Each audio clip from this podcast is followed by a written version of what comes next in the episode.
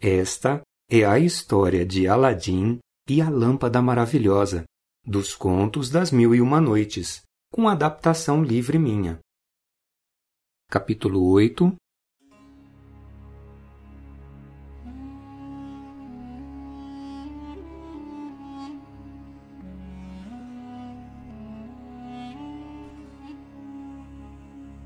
Mas Aladim tanto insistiu que a mãe cedeu.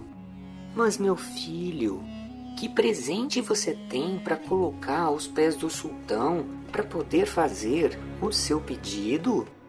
Então Aladim foi até o seu esconderijo e tirou aquelas pedras preciosas e colocou numa bandeja muito bonita e entregou para a mãe. A mãe, quando viu aquilo, ficou com os olhos brilhando. Aladim, que tinha dinheiro guardado, comprou então o vestido mais bonito para sua mãe levar o presente para o sultão. Quando ela chegou no palácio real, o rei ficou deslumbrado com a beleza daquelas pedras e disse então para o vizir: Não achas que este Aladim, que me presenteou com essas pedras, é mais digno de minha filha que qualquer filho de um rei de qualquer reino deste mundo? O vizir escutou sorrindo, mas lá no fundo ele sonhava que a princesa seria esposa do seu filho.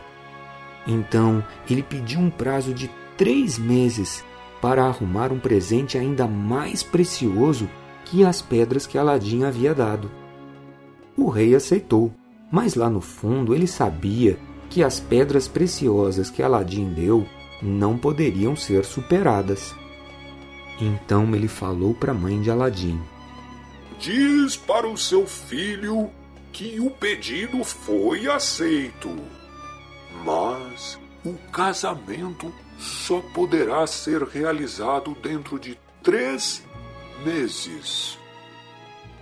Quando chegou em casa, a mãe contou para Aladim e ele não podia se segurar de tanta alegria.